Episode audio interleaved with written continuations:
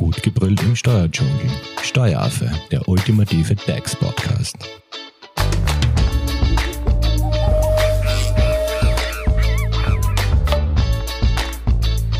Hallo und herzlich willkommen beim Steueraffen. Heute zu Gast ist Markus Liebeck. Er ist Geschäftsführer der Hofer, Leitinger und Poppe Unternehmensentwicklung GmbH und Markus beschäftigt sich seit etwa zehn Jahren mit Datenschutz und Digitalisierung. Hallo Markus. Hallo Simone, danke für die Einladung und ich freue mich sehr, heute hier zu sein. Markus, als heutiges Thema haben wir uns DSGVO, also Datenschutzgrundverordnung, vorgenommen. Und ich habe da in der Zeitung, bin ich da über einen Artikel gestolpert und habe folgenden Satz da mit aufgeschnappt. Das Europäische Parlament hat am 14.04.2016 eine Datenschutzgrundverordnung, kurz DSGVO, beschlossen und damit Regeln für die Verarbeitung personenbezogener Daten, die Rechte der Betroffenen und die Pflichten der Verantwortlichen EU-weit vereinheitlicht. Also ich muss sagen, das klingt mega kompliziert. Kannst du das bitte ein bisschen vereinfachen für, für mich und unsere Hörer? Ja, gern, Simone. Und ich denke, am besten machen wir das greifbar anhand, des Beisp anhand eines Beispiels.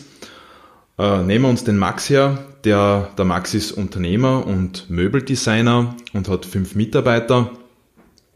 So, ist nun der Max betroffen von dieser DSGVO? Äh, wie schaut es dort aus? Ist, glaube ich, einmal als Einstieg eine wichtige Frage. Der Max mit seinem Standort innerhalb von Österreich ist in der EU und damit ist er betroffen von der DSGVO und muss sich darum kümmern, wie er personenbezogene Daten verarbeitet. Ja, und gibt es jetzt dafür Max äh, oder generell Ausnahmen oder Spezialregelungen? Hängt es vielleicht von der Unternehmensgröße oder so ab? Oder? Nehmen wir an, äh, der Max hat fünf Mitarbeiter. Er hat vor kurzem auch noch seinen Co-Founder dazugeholt äh, und mit in die Gesellschaft. Die kennen sie privat sehr gut, die sind Freunde äh, und die gehen am Wochenende auf den Schöckel, machen dort ein paar Fotos, wo sie gemeinsam zu sehen sind. Das ist äh, familiärer oder privater Kontext oder privates Umfeld und damit nicht von der DSGVO betroffen. Ganz anders schaut's aus äh, bei Ausnahmen zum Beispiel für Behörden oder Gerichte. Da gibt es Sonderbestimmungen. Mhm, also das heißt, es gibt da ein paar Unterschiede. Aber ähm, die Verarbeitung personenbezogener Daten, also was kann man sich eigentlich unter diesen personenbezogenen Daten vorstellen? Personenbezogene Daten sind alle Daten, die sich jetzt direkt auf die Person selbst beziehen, also auf natürliche Personen. Nehmen wir den, den Max nochmal als Beispiel, weil mit seinen Mitarbeitern äh, hat er ja einiges an personenbezogenen Daten, seiner Mitarbeiter jedenfalls, und das sind dort immer Name, Adresse, Telefonnummer, also private Telefonnummer und Privatadresse natürlich seiner Mitarbeiter. Das kann man sich unter den personenbezogenen Daten vorstellen. Und da muss man noch unterscheiden, äh, weil es sind auch alle Daten gemeint, die einen Rückschluss ermöglichen auf die Person selbst. Nehmen wir her eine Postleitzahl und mm, im Kontext zu einer Sozialversicherungsnummer. Mhm, also Thema Sozialversicherungsnummer, ähm, ist das nicht, äh, sind das nicht sensible Daten oder worin liegt jetzt der Unterschied zwischen den sogenannten personenbezogenen Daten und sensiblen Daten? Das ist ein ganz guter Punkt. Ja. Sensible Daten, wo ist der Unterschied? Also sensible Daten sind vom, vom Schutz aus dem Gesetz heraus gesehen äh, nur eine Stufe höher. Also was sind sensible Daten? Möglicherweise hat der Max in seinem Unternehmen die Religionsbekenntnisse seiner Mitarbeiter zusätzlich gespeichert, damit er ganz einfach sagen kann, wann gesetzliche Feiertage, äh, wann er die berücksichtigen muss im, in der Abrechnung seines Personals zum Beispiel. Ja. Mhm. Äh, das heißt, ein Religionsbekenntnis ist jedenfalls sensibel. Weiter auch noch eine ethnische Herkunft, eine rassische Herkunft, beispielsweise eine politische Meinung kann man dazu noch zählen. Und die zwei ganz großen Gruppen sind äh, Gesundheitsdaten, das heißt zum Beispiel Details über die Krankheit, wenn ein Mitarbeiter im Krankenstand ist, äh, gelten als sensibel. Und als die andere große Gruppe sind strafrechtliche Daten. Die wird der Max wahrscheinlich im Unternehmen nicht haben, aber es könnte dann doch vorkommen, wenn beispielsweise einer seiner Mitarbeiter äh, ein Verfahren offen hat und dort er, der Mitarbeiter gepfändet wird, dann wird der Unternehmer genauso informiert. Okay, das schafft natürlich Klarheit, aber ähm, es geht immer um diese Verarbeitung dieser personenbezogenen oder sensiblen Daten. Was kann man sich unter dem Begriff verarbeiten eigentlich vorstellen? Also, und welche Datenverarbeitungen sind dabei eigentlich umfasst? Also geht es darum, dass der Max die Daten seiner Mitarbeiter verarbeiten kann oder wenn man die weitergibt? Also den Begriff verarbeiten, den verstehen nicht ganz. Dann darf ich den ganz einfach konkretisieren, äh, denn unter der Verarbeitung kann man sich alles vorstellen, was der Max innerhalb seines Unternehmens macht, ob das äh, jetzt Erfassen von Daten ist, ob das Speichern, Ordnen von Daten betrifft, dann das Verändern. Nehmen wir das noch konkreter her und machen wir das Beispiel für den Max noch greifbarer äh, oder im Kontext von Max. Und zwar hat er eine Software, wo er Stammdaten seiner Mitarbeiter führt äh, und dort gibt er die Mitarbeiterdaten ein, speichert es, verändert es anschließend, weil zum Beispiel eine Mitarbeiterin von ihm äh, dann heiratet. Das ist alles Verarbeiten. Mhm. Und das sind jetzt quasi jetzt einmal Mitarbeiterdaten. Und wie sieht's jetzt mit äh, Kundendaten aus? Kundendaten, man unterscheidet grundsätzlich nicht wirklich zwischen Business to Business und Business to Customer.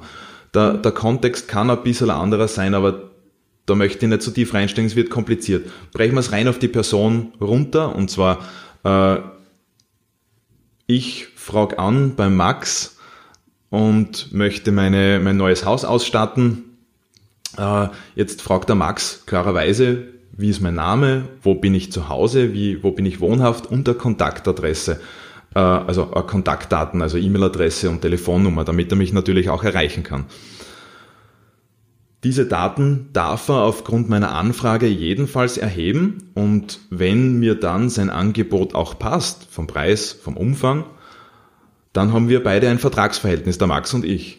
Und dann darf er alle Daten rundherum um meine Person speichern, um den Auftrag so zu erfüllen, wie ich es beauftragt habe.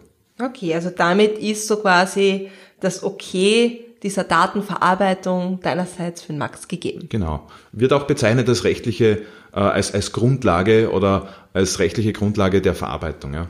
Okay, sollte es jetzt diese, diesen Auftrag nicht geben, also sagen wir so, der, das Möbeldesign von Max gefällt dir jetzt nicht für dein neues Haus, ähm, was geschieht dann mit deinen Daten? Also wo es quasi jetzt kein dezidiertes Auftragsverhältnis gibt? Darf er die Daten trotzdem behalten, speichern oder muss er die dann umgehend löschen? Es wichtig ist, dass der Max eine Löschfrist im Hinterkopf behält. Also was meine ich konkret damit? Äh, die DSGVO sieht eine klare Lösch, Löschung vor, nachdem die Daten keiner Verwendung oder keiner Verwendung mehr zuzuordnen sind. Äh, Demgegenüber stehen aber bestimmte rechtliche Grundlagen, äh, warum es notwendig ist, dass man Daten trotzdem aufbewahrt. Bringen wir es auf das Beispiel noch einmal runter. Äh, Max und ich wären nicht handelseinig. Das heißt, mir gefällt die Dienstleistung nicht und er speichert die Daten dann maximal über ein oder zwei Jahre darüber, darüber hinaus. Das ist gut argumentierbar, weil angenommen, ich könnte nach einem halben Jahr dann doch mich für das Angebot entscheiden. Okay, also das darf er. Ähm, und wie man in dem ganzen DSGVO-Thema ist ja auch immer Haftung ein sehr sensibles Thema. Wer haftet? Wer ist verantwortlich im Unternehmen und wie sehen die rechtlichen Folgen aus? Der Max als Geschäftsführer äh, ist, ist diese, also ist der Vertreter dieser juristischen Person, so sehe ich das, und damit auch haftbar. Das heißt, warum? weil er über die gesamte Verarbeitung dieser Daten, die er zum Beispiel jetzt von mir hat, entscheidet. Mhm. Und ähm, was ist, wenn er da irgendwie ähm, die Daten zum Beispiel an Dritte weitergibt oder so. Das heißt, er würde ähm, diese Verarbeitung dieser datenbezogenen äh, oder personenbezogenen Daten quasi diese Regel brechen. Sprich, äh, er müsste jetzt mit rechtlichen Folgen rechnen. Das heißt, ähm, mm, da, er, er quasi ich, ich, da, da müssen wir, äh, oder da ist es wichtig, vielleicht den, den Kontext äh, noch einmal zurückzuspringen. Mhm. Er darf die Daten grundsätzlich an alle Dritten weitergeben, die irgendwie an dieser Dienstleistung jetzt beteiligt sind. Das könnte jetzt zum Beispiel sein Steuerberater sein, aber auch ein Paketdienst, der irgendwo an dieser Dienstleistung äh, beteiligt ist. Das erfordert aber, dass ich ihm den Auftrag erteile. Ja? Das darf er. Okay. Wenn er jetzt die Daten weitergibt oder wenn er mit den Daten Werbeaktionen macht, in die ich nicht zugestimmt habe, dann macht er sich strafbar, das stimmt. Ja. Okay. Und mit welchen Folgen müsste er dann rechnen? Gibt es da Bußgelder oder? Da gibt es konkrete Bußgelder, die in der DSGVO äh, niedergeschrieben sind. Da hat sich Österreich es herausgenommen, das Ganze etwas abzuschwächen. Aber gehen wir mal von dem aus, das in der DSGV drinnen steht. Und das sieht vor, dass es bei schwerwiegenden Vergehen äh, zu 4% oder 20 Millionen Strafe kommt. Also 4% des Jahresumsatzes mhm. ist wichtig zu erwähnen. Oder bei normalen Vergehen 2% und 10 Millionen. Okay, also schon eine ganze Summe. Ganz genau. Ich, ich verstehe das, äh, dass man hier einmal beispielhaft zeigen will, dass es kein einfaches Kavaliersdelikt mehr ist, so wie es vorher im alten Datenschutzgesetz war. Da war gerade mal die Höchststrafe ungefähr um die 5000 Euro. Mhm. Ja, schon ein Unterschied, wo man sagt, man hält sich lieber an diese DSGVO-Regeln. Ganz genau, Simone, ja. Ähm, was auch immer wieder auftaucht, ist äh, äh, das Wort Informationspflicht. Was muss man beispielsweise oder über was muss man beispielsweise informieren als Unternehmer? Als Verantwortlicher oder Verantwortlicher, Unternehmer, ja. also der Max, der muss mich informieren äh, zum Zeitpunkt der Erhebung der Daten. Also da muss es mir jetzt als Kunde möglich sein, dass ich entnehmen kann, wie die Daten verarbeitet werden. Also da gibt's einen genauen Inhalt, der vorgeschrieben ist, was in so einer Information drinnen sein muss. Und das trifft genau diese Informationspflicht, die der Verantwortliche einhalten muss. Also der Max. Mhm, und gibt es da eigentlich so Vorlagen, wenn ich jetzt sage, okay, keinen Schimmer, was ich wieder reinschreibe als Unternehmer, aber gibt es da vielleicht so Vorlagen, an die man sich halten kann? Oder? Da gibt es sehr, sehr gute Vorlagen, die äh, eine hohe Verbreitung haben. Was aber die Pflichtinhalte betrifft, äh, lasst sich das ganz gut aufzählen. Was jedenfalls drin sein muss, sind die Kontaktdaten von Max, also die Kontaktdaten des Verantwortlichen und äh, welche Zwecke und Rechtsgrundlagen er mit dieser Verarbeitung äh, ja, bezweckt. Mhm. Dann Empfänger der Daten, also wenn es Dritte sind, über diese normalen Empfänger hinaus, also über diese, die an der Wertschöpfung beteiligt sind. Äh, ganz wichtig, wenn Daten in ein Drittland, also in ein EU-Drittland übermittelt werden, äh, hat er das in der Information zu, zu positionieren. Die Dauer der Datenspeicherung oder eben Kriterien, anhand dessen er diese, diese Dauer festmacht. Zum Beispiel Finanzamt sagt, man muss die Rechnungen sieben Jahre aufbewahren. Das mhm. heißt, wenn er angibt, dass es anhand der steuerrechtlichen Verpflichtung sieben Jahre aufbewahrt, dann ist das in Ordnung.